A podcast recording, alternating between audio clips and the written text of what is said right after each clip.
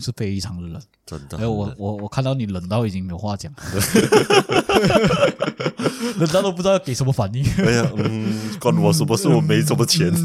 我买不起嗯我买不起，我不知道为什么要要有这个东西。你可以啦，你可以做一个王冠啦，你用那个炒作啦。从古代印加人打起了第一个绳结开始，从多种的颜色、不同的绳结，从一到十，十到百，百到千，用于记录历史的过程，人们所称为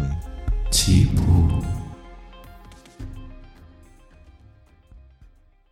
Hello，我是主持人 Roger，大家好，我是主持人二人欢迎收听棋谱。阿伦，啊今天我们要讲的这一个角色，还有一个很经典的金句，但是讲之前，我们是要讲一下今天我们发生一些事情，对，发生一些很重大的事情，才会拖到那么晚才开始录。对，没有错。 呃，今天发生什么事情呢？今天就在呃槟城北海区，嗯它的 WiFi 完全不能用，网络网崩溃，络崩溃对，，然后导致什么？我我做那个实习生嘛，然后实习生本来是想说，嗯，就是大概九点上载那些实习生的声音，对结果就变成到了大概五点，它还没有好。然后因为本来说，假如说是呃 WiFi 的问题的话，那我们可以用电话的热点，热点，对，对电话的热点去弄。可是连电话也没有线，对，就整个网络大崩溃，然后导致到三点，哎没有，五点多，五点多我自己驾车出去，然后拼命的找，就看来一个网线会比对较可以可以连接到，对，那时候阿仁的阿仁的妈妈就帮我在旁边帮我，好像在探测仪这样准备看，哦，升了升了，他的网线升了，然后我们就停在旁边，我车就马上停在旁三个边，线，三个线，对对对然后我就马上打开电脑，哦，马上上载，整个过程十分钟啦。对。但但是是在找的时候需要用很长的时对呀、间，这条时只要黄先生，我回到我五点多出去，就是五点零五分一十分这样出去，我回到我的家大概六点五十分，对，啊、所以哇、真的很崩溃。然后最重要是什么？最重要是最奇葩的一点就是，当我六点五十分回到家嘛，回到家我打开网络能用了， 所以我就是白走了一趟。我觉得不止我们遇到同一个问题，我觉得其他人也是一样哎、嗯一对，对就是那个整个下午我们一路回到没有网络时代的时候，对所以基本上那那一整个下午就是完全不能做任何录制，不能做任何的东西。对，嗯，时间过得超慢啊 的，时间过得很慢，但是你知道有网络有网络的时候，感觉时间过得很快，对所以真的网络现在真的是很影响了很多很多生活上的东西，是我也是这么觉得，对，包括你要找东西啊，或者是你要去哪里有店，你要找，比如说，他今天我要我要联络人，我要用到 WeChat，我要用到 WhatsApp，就算打电话也不行打啊，电话完全没有，对啊，完全又又而且电话又没有线，对，所以基本上我们在困在我们困在那个区里面是完全联络不到外面的人。好像进入深山老林一样， 然后就是很好不在服务区，对你记得你四点多，你四点多你说你要去买东西嘛？对那时候我哥要联络也联络不到，对所以就完全完全就是回到 没有电话的时代。对那时候我们做什么？那时候我们好像是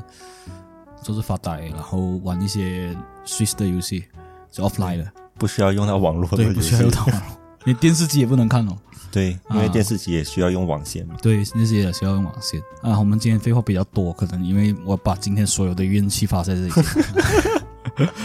很累耶。因为我出去然后又进来，然后又一大堆东西，然后一直烦那个网线几时好对。我是第一次遇到这件事情哎，啊。对，你是第一次遇到这件对，事情，通常都是 WiFi 不行而已嘛，电话还是正常使用嘛。嗯，对对，啊这一次是两个都不行，我我不是第一次遇到这件事情，哦，这里很长哦，我不是很很常常啊发生我我发我遇见过一次，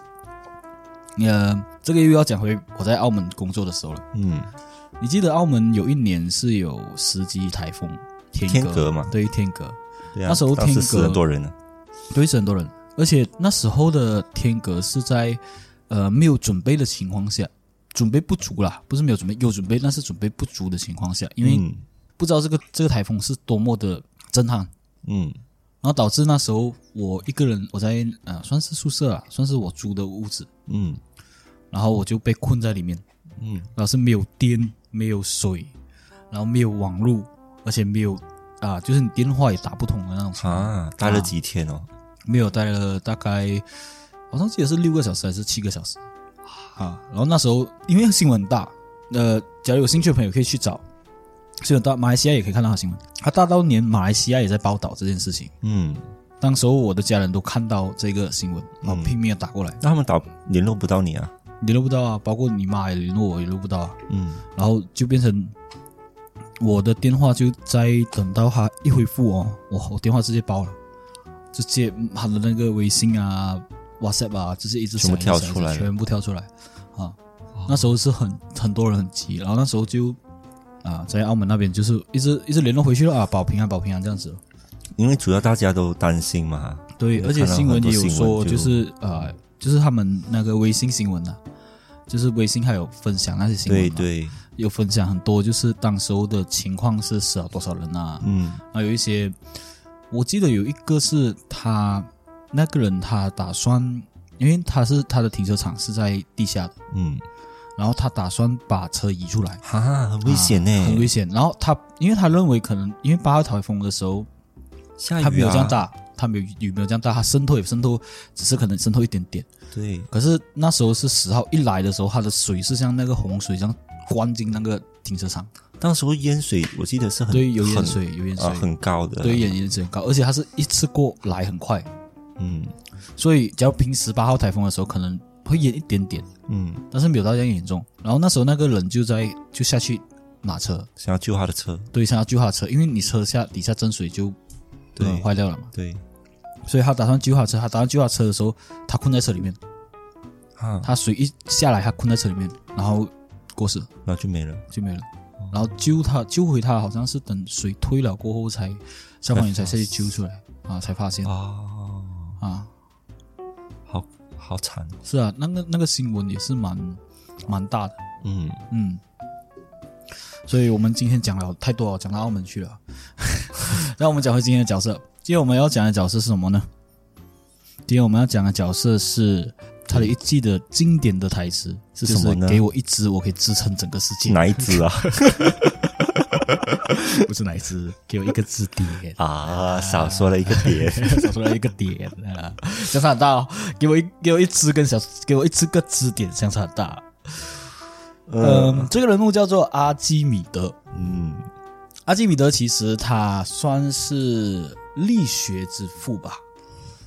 力学之父，为什么他叫算是力学之父？这个要解释一下了，啊，因为他第一个发现支点可以支撑一个重量的，字典，支那个点的叫杠，杆吗？对杠杆原理。哦，他就是发现杠杆原理这个东西，然后而且他知道怎样去呃移动东西。他因为他有这个东西的话，他就很容易去做一些运输的东西。嗯其实讲说他是力学之父，更更容易讲说他是运输之父啦，因为他发现这个东西嗯晕的这个东西。但是在希腊时代的时候，阿基米德还是一个数学家、发明家、工程学，然后天文学家、物理学家，然后力学家不用讲啦。阿基米德他所以这一些都是他创造出来的，而不是先先有这些东西他去学。不是，这些都是他他创造出哦来的，那所以他很厉叫害小耶之父嘛。对，啊，就是因为有他才有诞生，哦所以阿基米德他的数学跟物理学是影响非常深远的，因为很多的基础的科学都要用到这一些知点嗯，去做推翻啊这些东西。嗯，他为什么会那么多东西呢？这个就要讲到阿基米德他他的出生了。是这样，嗯，阿基米德他出生是约在两百八十七年。嗯，那时候在意大利的西西里岛，然后当时候的是大希腊时代，嗯然后他出生的时候是也是跟啊那个亚历山大一样啦，但是亚历山大是国王嘛，对，他是贵族，嗯，就是他有前者的奠定，他就是基础他的打得很好嗯他背景很好，嗯，他背景非常好，甚至还跟赫农王他有一点亲戚的关系。嗯，所以赫农王，我们有机会的话，我们可以去呃说一下赫农王到底是什么。嗯对吧？好啊，嗯，所以他家里富有，然后再加上他父亲也是一个天文学兼数学家哦，啊，所以多多少少也有被他的父父亲影响。我们可以讲说基因也有影响啦。对对对，然后也可以讲说，就是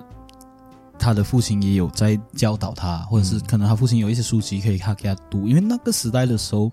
你要找到一些书籍是可以 share，就像现在的图书馆是很不容易的。对，资源比较少，而且他们没有网络。对，而且再加上他们呃贵族，他们有自己的就是私心嗯，啊，他们不会讲他们说有藏宝阁，啊，对了，他们不会讲说呃去 share 这些书，不像我们现在有图书馆了。嗯对你要找资料也给。现在最重要的是你要找资料，Google 又可以找到。对，我们先来说说阿基米德他的父亲。阿基米德父亲他原名为菲迪亚士，不是阿基米咩因为阿基米德其实是有意识的。阿基米德在他的意识里面是大思想家，啊，所以他的爸爸给他这个名字就是要他去思考，嗯，然后导致他后面对数学啊还有几何学都有很浓厚的那一个兴趣。我觉得主要兴趣是因为被他爸父他爸啊他的父亲影响哎，对，因为他的父亲从小就已经给他知道数学这个东西，然后对数学产生一种，嗯，可能想说小的时候是学父亲嘛子承父业啊，啊，可能讲说是子承父业，但是 也多多少少也会影响啦，因为小孩子在小的时候你看到的东西都是在学你的对的另一边嘛，对，就是你可能看到父母是怎样，你就会学，对，所以想要学父亲的成功，对想要学父亲的成功，想要学父亲的样子。嗯，所以阿基米德在很小的时候就对数学啊，还有甚至还有天文学，特别是几何学，嗯非常非常的有兴趣。嗯，阿基米德出生的时候，其实当时候是古希腊它的文化在退化的时候，嗯嗯，那它是渐渐消退，包括它的经济，啊，包括它的那个文化中心开始转移到埃及的那个亚历山大城。哦，就是上一次说的亚历山大对，算是说亚历山大，因为亚历山大其实它是亚历山大之后的世界。哦，啊，因为埃及的亚历山大城是亚历山大在那边呃统治了，嗯过后叫亚历山大城。嗯在那个时候，亚历山大已经过世了嘛，嗯，所以以古希腊也面对了一系列的分崩离解嘛。对我们那一集有讲嘛，分崩离解就是变了三个三个地方，嗯然后过后开始慢慢衰退。嗯因为这样的情况，所以它的古希腊的文化啊，包括所有东西就开始转移。嗯嗯，另一方面，其实在意大利半岛的新西罗马共和国，也是在不停的扩大它的势力。嗯所以阿基米德就是在这种新和旧的那个势力交界的时候出生的，嗯因为所谓就是在交界的时候，一定会有一些闪光点的人物出现。嗯嗯，像你看三国时期交战的时候，嗯是吧？都是在那个交战时期出现的。嗯好像平和年代那种比较，就是可能几百年那种燕国十六啊，几百年那种互相交战，它有。但是只要它是平和的时候，它就比较少这些人物出现，嗯嗯，对，嗯，对吧？因为他们有用武之地嘛，所以我对相信阿阿基米德一定是有做了某些事情。对，没有错。然后接下来我们就要讲阿基米德，他其实，呃，他做了什么事情？嗯，嗯，在他做了什么事情之前呢，我们来说阿基米德小时候是怎样的。对，他小时候在公元前二六七年，公元前二六七年的时候，大概在阿基米德九岁的时候，他父亲就把他送到这个亚历山大城，埃及的。嗯就刚才我说嘛，他的文化中心开始转移到亚历山大城嘛对，他就跟随了欧几里的学生，嗯就是欧几里是一个人物来，嗯叫做埃拉托塞和卡农学习，嗯所以他就跟了两个算是出名的几何学家，嗯，诶，这个是上一次我们说的亚历山大城，它有很多啊、呃像数学、天文学家全部都在那边。对我们对那时我们那时候有提到是吗，对，那时候有提到。 OK OK，所以，所以为什么我们讲说，呃，先讲亚历山大的东西，啊就是因为你大概知道亚历山大他统治过后的世界，就是对，开始有很多几何学家。为什么我们之前会想说，啊、亚历山大他统治完过后，造就了很多的几何学家、对数学家，啊阿基米德就是其中一个。啊，所以你看，之前我们不是讲嘛，他有医学啊、文对学啊，所有都是因为亚历山大打好一个基础先哦，啊，因为古希腊他打好一个基础了，过后后面的这些学者才会慢慢出现。对，才会，所以他的父亲才会把阿基米德送过送过去那边学习。嗯，因为知道那也边是一部分是啦，因为呃本身的那个古希腊那边它的衰退了嘛，对他啊们，就好像整个整个成都移都到另一个地方，另一个城市，对对对啊对，就好像可能呃沙沙拉沙拉奥跟 KL 这个、嗯，啊主主要就扩散出去嘛，对。啊因为当时亚历山大他是把三啊、三个地方的知知识点嗯全部做一个贯通嘛，对对，融做合起贯来，通然后对把他所有的知识放在同一个地对方。，所以有那个图书馆，对对，有那个图书馆，当所以之前我们讲嘛，在贵族那时候他们会有私刑。图书馆这个东西可能就是不大会给一些普通的平民百姓用，然嗯，然后阿基米德还有这个贵族的背景背景，对所以当然他是很容易去去到这些东西学习。那时候的亚历山大城呢，是位于这个尼罗河口，对也是世界的知识中心。就刚才你说了嘛，三个融合贯通嘛，对，也是学者云集的地方，嗯所以被称为这个叫做知识之都。嗯，所以阿基米德九岁开始，他就在亚历山大跟随了很多知名的数学家学习。嗯包括刚刚说的知名的几何学家奥几里德，嗯，所以阿基米德在那边学习很多年嘛，然后他慢慢累积了一些东方跟古希腊的文化的那一个优秀的遗产，嗯就是他的留下的书籍啦。嗯，然后后面才开始对科学有了做了一个基本的基础在那边。所以当时候他是一直到一直一直在亚历山大，然后没有回过去的，没有回过去的，就是因为当时候他长期在那边学习，啊、所以多年之后他求学过后，他就回到他的故乡。嗯，他才回去，嗯哦，他回到故乡是根据他的故乡的国王叫做西伦二世，嗯因为西伦二世这个人，这国王呢，他跟阿基米德的父亲是朋友来的哦，啊，所以再加上国王跟他们家是有亲戚的关系，嗯所以怎样也好，阿基米德回去过后就受到了国王的礼待，嗯然后经经常会进入宫里面跟那些大臣聊这些国家的国事啊，或者是闲话。所以阿基米德在这种富裕的情况下呢，他能专心的几十年做他的研究工作。是啊，因为他就算不明白的话，他也是有很多对，经验老道啊，或者是有对知识量的人，他可做以一去个请教他们。做一个支撑点在他上对面。对，所以阿基米德除了在数学以外，他在那时候在机械方面也是很有呃成就的，机因为械他吗？对机械就是所谓齿轮是啊那些，哦，所以成为了是呃古代的欧洲最开始的科学家。嗯其实阿基米德他除了专注在这一个研究上了，因为他基本上他的生活就是在研究，所以根据史书说啦，阿基米德其实他对研究是很执着的，甚至废寝忘食的也会在那边研究他的数学啊、方程式啊这些东西。他研究的方式就会画那个各式各样的图形在墙上啊、桌子上，嗯，所以导致他房间基本上是没有地方可以给他看得很干净的，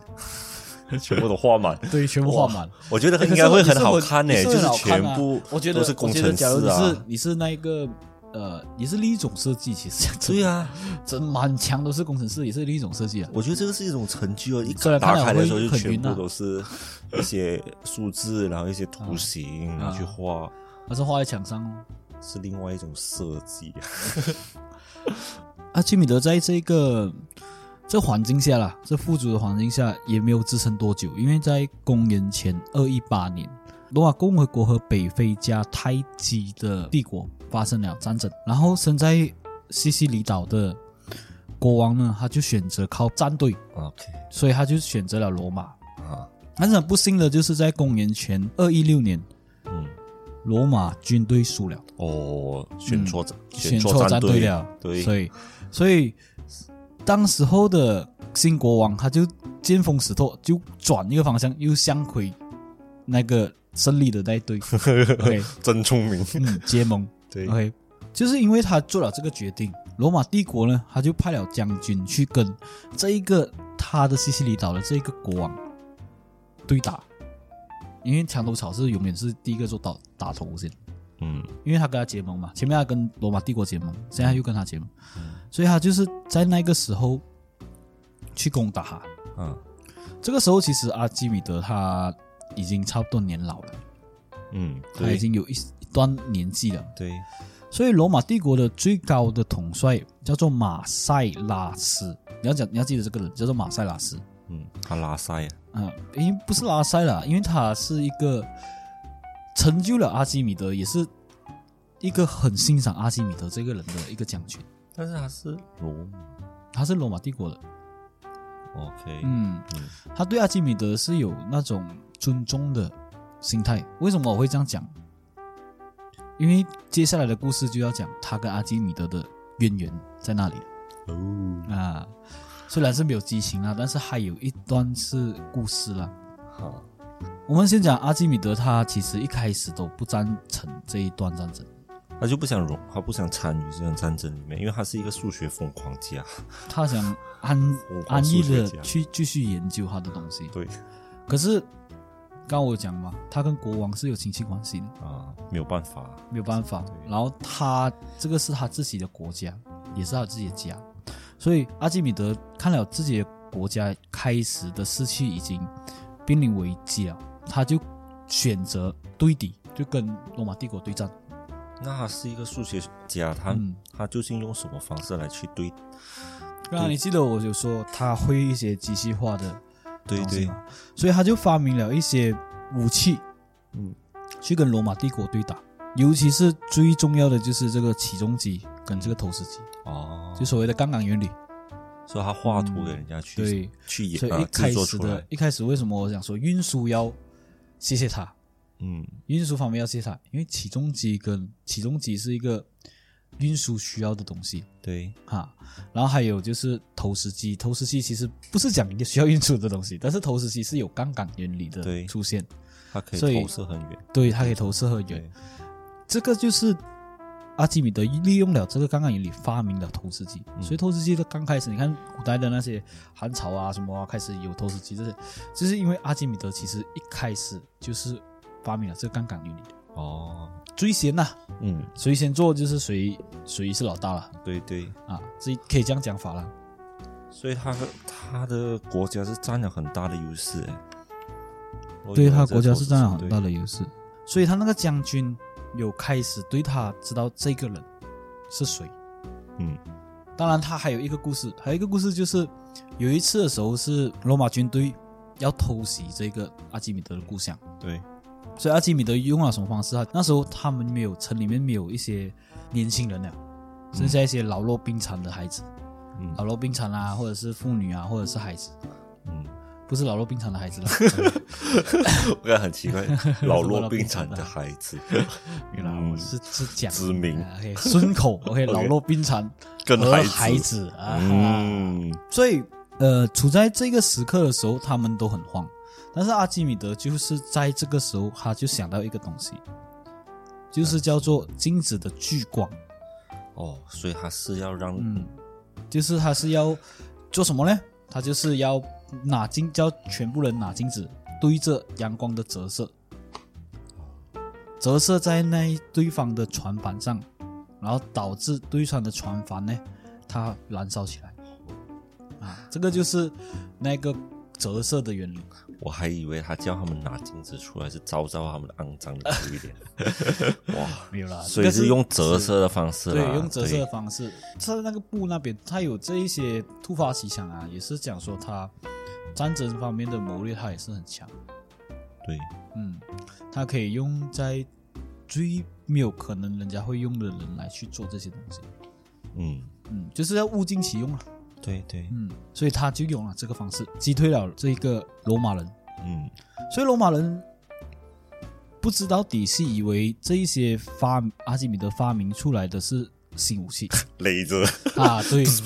可是他只是用了镜子的反射来做一个啊，对广，嗯，它不是雷泽啦，它是雷泽的话，可能因为我听说讲到雷泽，我听说那一个我们之前就在讲要讲达芬奇嘛，对，我听到达芬奇的他的潮值，他们讲有可能有雷泽，哦，嗯，所以这就个是在我其实越研究越出来，对我哦一直有印象是有讲过，所以我达芬奇真的我会嗯有一点时间，对对对，我会去找一找。详细找一下他的对资料。对，因为这个人物真的是太传奇了。他基本上他的手稿，他是归在他的画啦，他的原稿是归在他的画，也是归在他所发明出来的那些武器。所研究出来，所发明出来。他就是画出来，当时但他也呃是是有帮助己。自己的国家做制造，啊对、就是他研类究似出那个他类武似啊器阿基米德这样子的。嗯阿基米德是做了这些投石机啊这些东西，嗯然后帮助自己国家。他有呃，我记得达芬奇他有做呃滑翔翼，嗯，嗯可以在天上飞。啊，可以在天上飞这些。呃，在没有资料齐之前，我们还是先讲回阿基米德，对对对，因为我怕我其实也蛮怕找一下期待资料耶奇怪嗯达芬诶奇这么达芬奇他都会他的故事不一样去了，对对对， 所以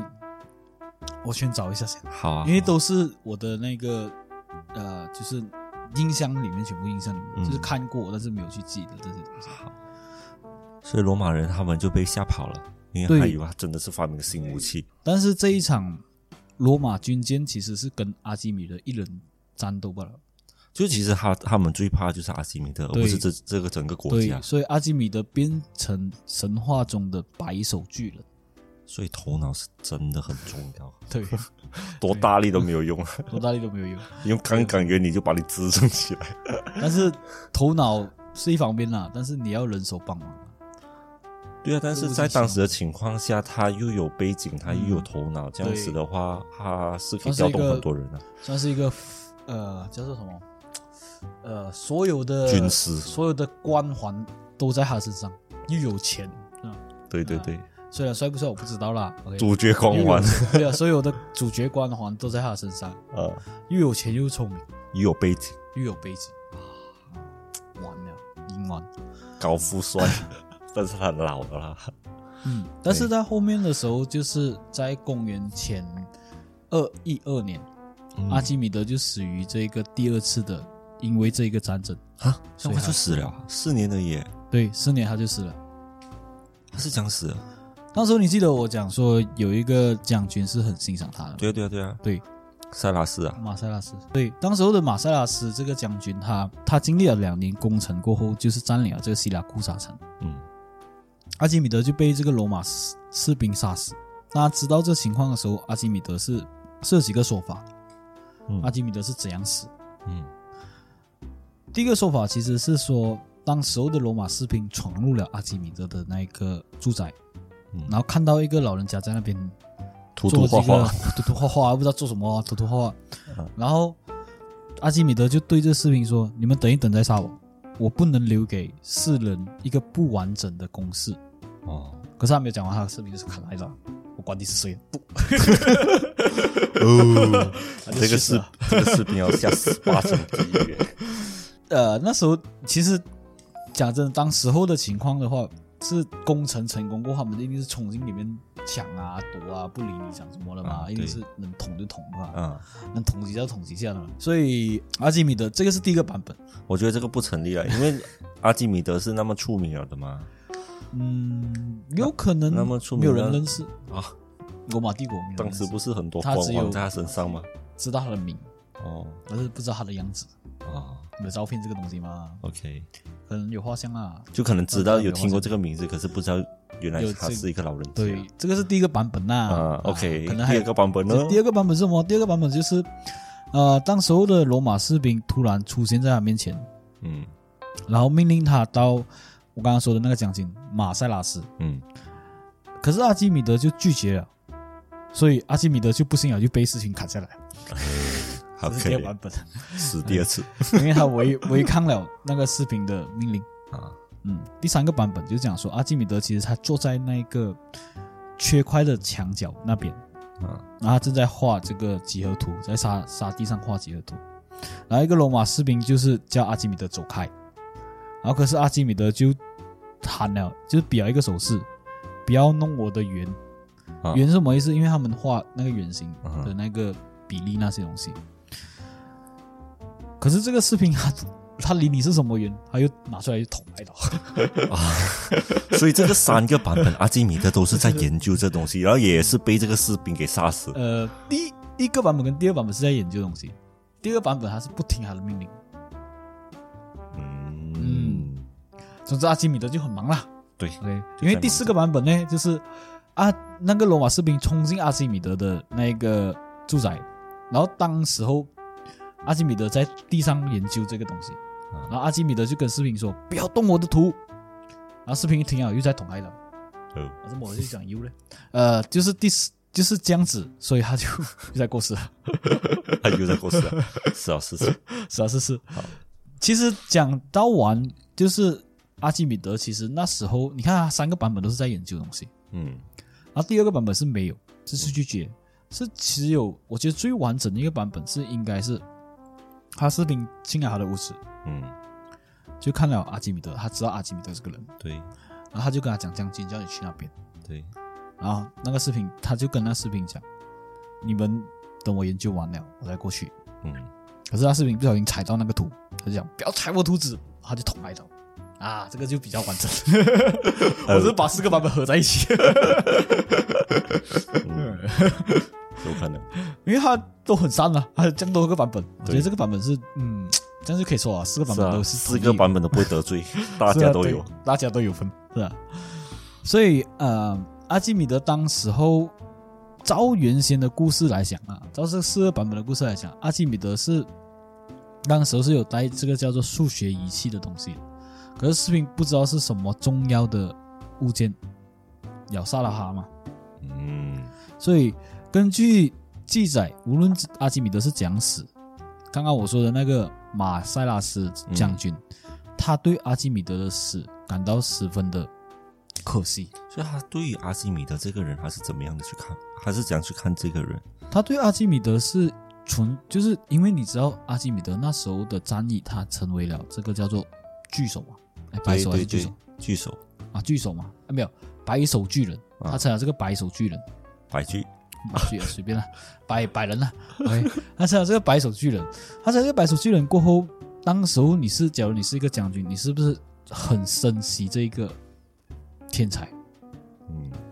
会啊嗯，会无论想在要把他收收你进的自事己业的，上对，是吧？无论在你事业上，或者无论对你的国家的贡献上，嗯，所以当时候这个马塞拉斯他就很生气，就把杀死阿基米德的这个士兵陪葬。哦嗯，就是一命还一命。他就之后呢，他就将阿基米德就是风光大葬，他不给任何的人去伤害到他的尸体，他就帮阿基米德建了这个陵墓。然后这将军也称了阿基米德叫做几何学的巨人哦啊， ，OK，嗯，所以怎样讲也好，就是阿基米德的遗言是什么？究竟是什么呢？不要动我的圆圈。哦 因为他讲完这句就死了嘛，所以他的遗言就是不要动我的圆 所圈以。当时那个士兵是有描述整一个过程的，是有分很多版本，因为他们那视频可能描述的整个过程，人传人传人就不一样版本就对出来了嘛。但这但句是话是怎样有也好的，，怎样也好，这个句话就是有的。不要碰我的拳他的遗言就是这个，然后他就死了，就被捅死了。哦，所以阿基米德其实，呃，他的故事就是从他出生到他去世这一个七十年间，他最后就变成伟大的数学家。嗯，他跟高斯还有牛顿，你有听过牛顿吧？有啊，啊，苹果那个牛对，顿，苹果 OK，牛顿称为高斯三也大有，听过，对他高斯，高斯你有听过？嗯哦，高斯他他是呃，我先来讲高斯是谁了。高斯，因为有一些观众可能不了解，哦高斯是一个伟大的数学家，嗯然后他被了美国数学史家叫做埃里克·坦普尔贝尔在这个《数学大师》这本书有说明阿基米德跟牛顿还有高斯列为最伟大的三大数学家之一。嗯，所以高斯是谁？高斯是你们要想要知道高斯是谁的话，我们可能下一集就讲，嗯，靠我们心情啦。 没有啦，其实吊高胃斯口啊高斯就是一个数学家，但是我们有机会的话，我们也可以再讲说高斯到底他怎样的，他出生到后面他怎样，虽然他的数学公式他究很竟发明了什么多东，西但是他做了什么东西，他成为对很伟大的数学家。对，所以今天阿基米德其实他的他的生活上的故事就差不多到这边，但是他做了什么东西？除了这些东西以外，他做了什么东西？因为杠杆原理跟呃静止反反光只是两个点罢了嘛。阿基米德其实他还有做了一样东西，叫做浮力原理。浮力原理是什么？浮力原理就是将物体放在液体里面，获得浮力，然后排出的那个液体来测量它的重量。对，这个是讲讲的，这个就这个就要讲到一个故事了。嗯，为什么还会有这个东西啊？相传根据细数人二世国王，就是刚刚我说的阿基米德的故乡啦，嗯他的国王啦，OK，就命令了工匠做这一个纯金的皇冠。哦，哇，嗯，可是做好过后呢，因为纯金嘛，做好过后有人就是，呃，就是金我干了哈，就是二五仔，OK，指出工匠呢，他将这个王冠里面掺杂了白银，嗯，不老实，导致了国王就怀疑工匠到底真是不是真的私吞了这个黄金，嗯，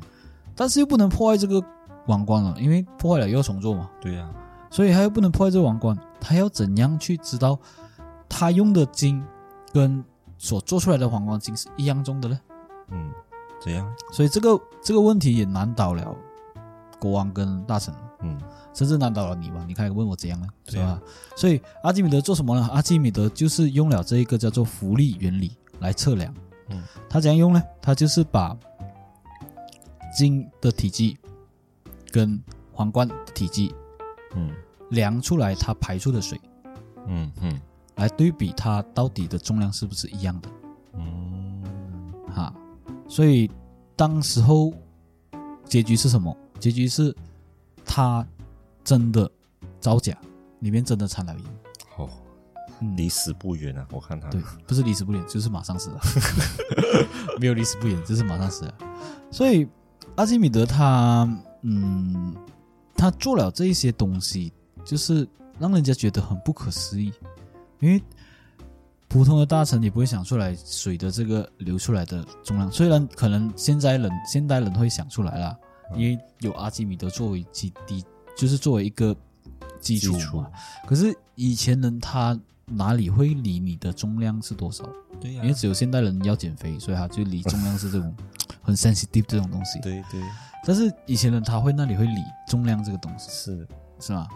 我觉得，我觉得主要是他会发现到身边的一些细小的线索，对对，再他会加上发他的知识来去解释为什么会这样。对，也也有一点就是他对数学的这个公式，的敏感性嗯，啊而且了如指掌。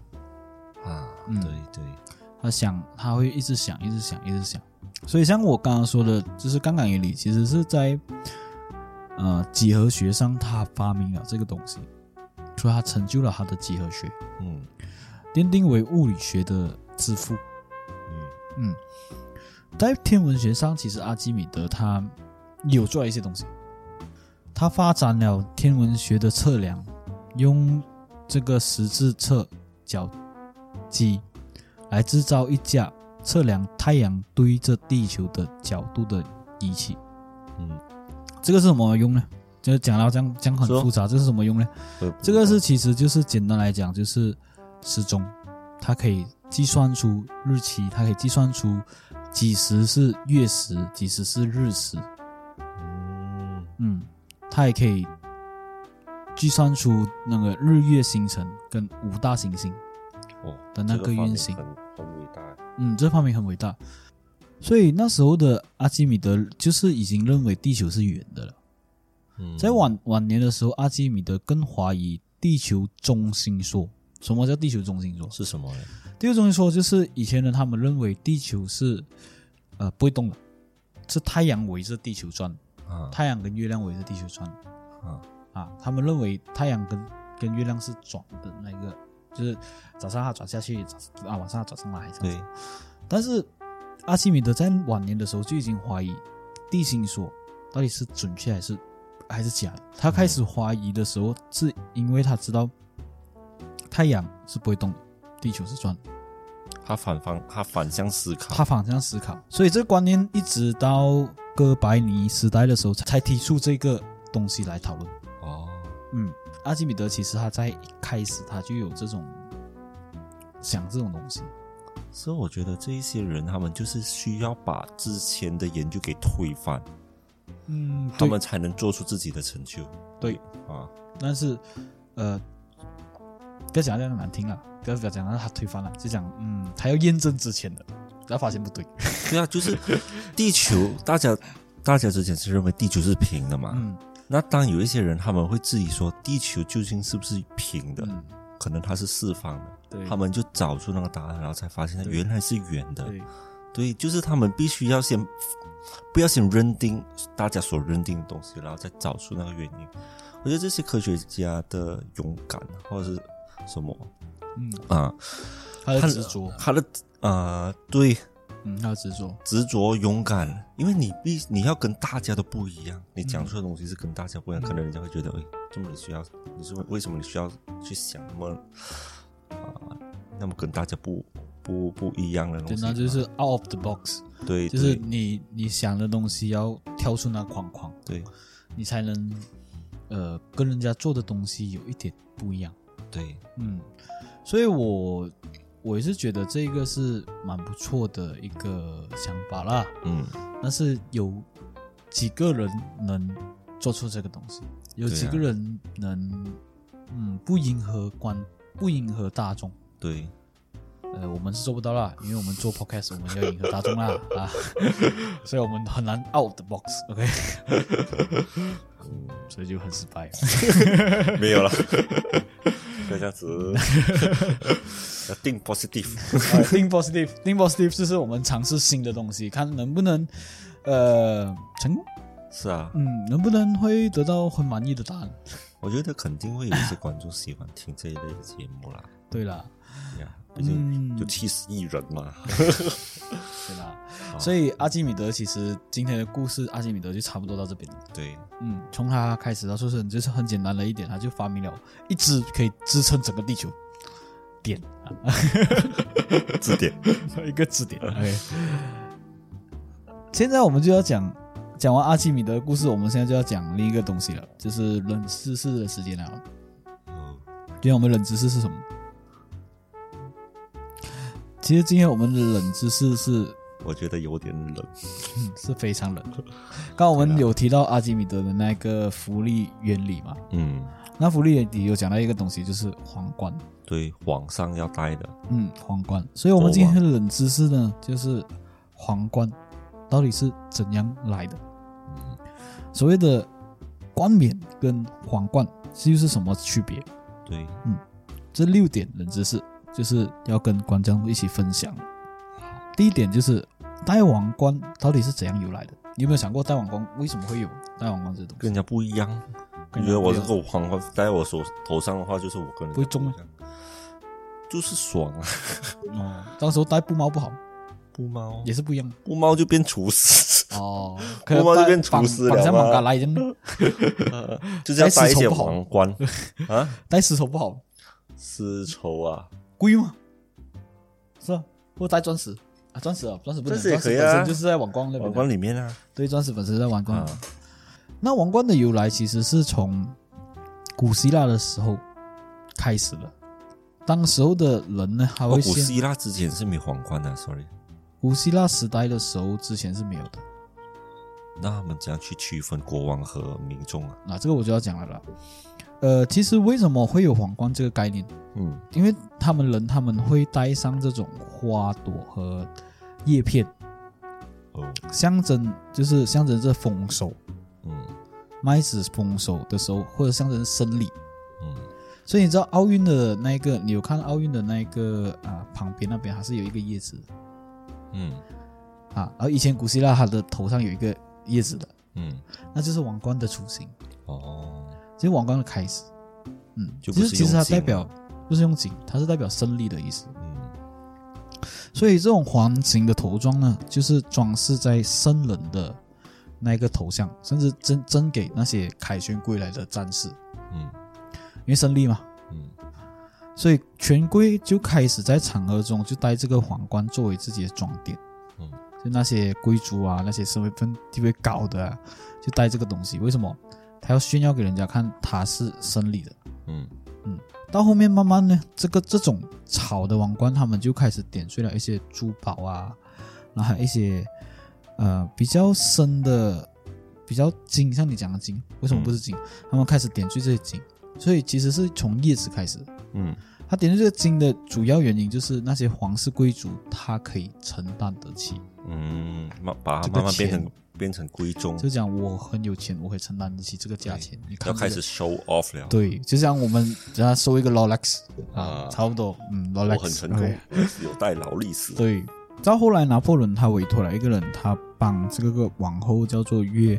塞芬量身定造了这个啊、婚礼的装带，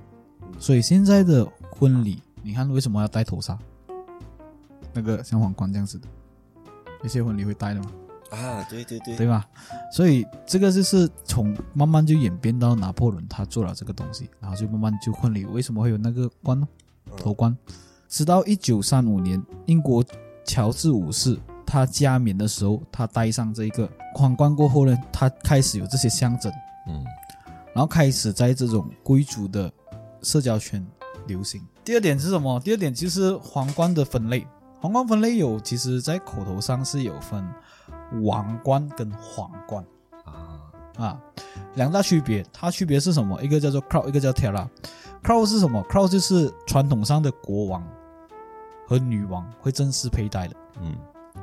就好像一九六七年英国女王加冕的时候所戴的那个，嗯就叫做 crown 嗯。然后 tiara 女士贵族会戴的，算是一种装饰品啊，啊，逐渐变成就是现在公主的那种啊小小的那种礼帽啊，那种小皇冠哦，啊。所以只要有钱，他们就可以买得起。对，第三点就是，呃，冠冕有各式各样的风格，嗯像刚才我说的统称啦，嗯它有一种叫做小皇冠，嗯啊，另一种叫做呃发夹的那种头冠，一种叫束带，嗯还有扁形的头冠，哈还有很多很多不同的造型啊。第四种其实就是品牌跟冠冕的这种超深的渊源。当时候历史悠久的珠宝品牌叫做尚美，它建立在一七八零年，它的风格就跟法国的历史有息息相关，所以它的品牌呢就是以皇冠为主，嗯然后做了很多公主和贵客的特制的皇冠，嗯然后总共到现在总共打造了两千多顶。嗯，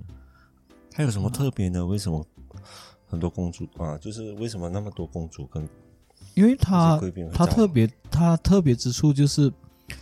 它的设计的理念是独一的、独一无二的。因为那时候拿破仑就找了这个品牌去做这个婚礼的皇冠，所以导致了很多人就会跟他那些公主啊、贵族就会跟他定制。嗯当然，你假如跟这个你有钱的话啦，你有很多闲钱的话啦，你跟这个这个商美定制的话，你大概要用两个月到四个月就两到四个月来制造制啊制作一顶皇冠？嗯对，但是它因为为什么还要用叫酒？因为它只是在巴黎总部的顶级工坊，它才制造了。嗯，但是前提是你有闲钱啦，对，啊一定是很贵啊的。他们会包括设计这些模型，嗯所以除了冠冕，他们还有为戒指啊、为耳环啊作为这个基本的灵感。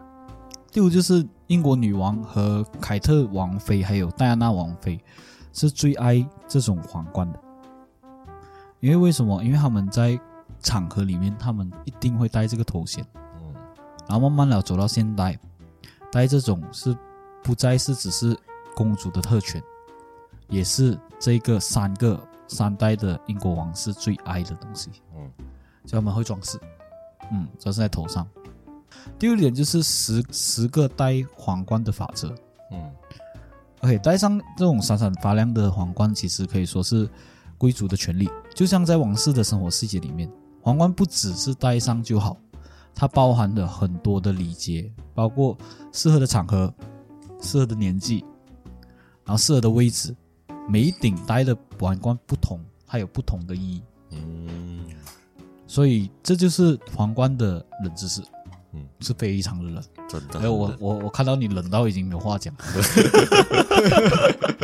冷到都不知道给什么反应。哎呀，嗯，关我什么事？我没什么钱，嗯我买不起嗯我。买不起，我不知道为什么要 要有这个东西。你可以啦，你可以做一个王冠啦，你用那个炒作啦，哦，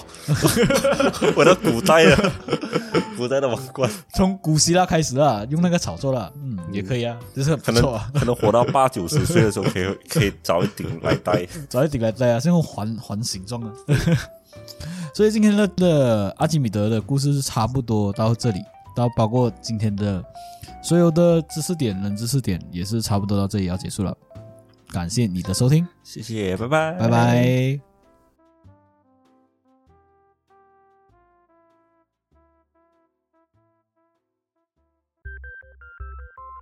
好了，今天我们的节目差不多到这里就结束了。喜欢我的节目的话，欢迎你订阅、点赞。分享。留言。那如果有你们想听的人物，也可以在以下评论给我们哦，或者有一些人物的资料也可以投稿给我们。那我们是非常欢迎你们投稿的。喜欢我们的节目的话，欢迎你去各大平台 Apple Podcasts、KKBox、Spotify，还有 First Story。感谢你的收听，拜拜拜